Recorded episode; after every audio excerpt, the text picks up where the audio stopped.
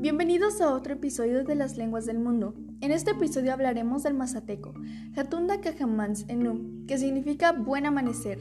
Las lenguas mazatecas son un grupo de lenguas indígenas de México, estrechamente emparentadas que se hablan en el norte del estado de Oaxaca y en algunas poblaciones de los estados de Puebla y Veracruz.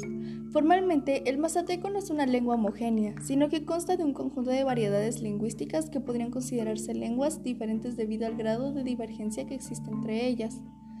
La variante de mazateco en Nautla de Jiménez es la que tiene mayor número de hablantes.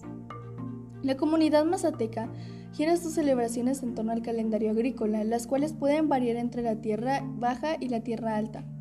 Es común celebrar el Año Nuevo, la fiesta de Natividad, Cuaresma, el Día de Muertos, el Día de los Santos, el Día de la Candelaria y la Navidad. La importancia de las lenguas indígenas es que son parte de la historia y tienen que ver mucho en nuestra cultura. Hay que conservarlas ya que muchas de ellas definen la historia de pueblos y regiones.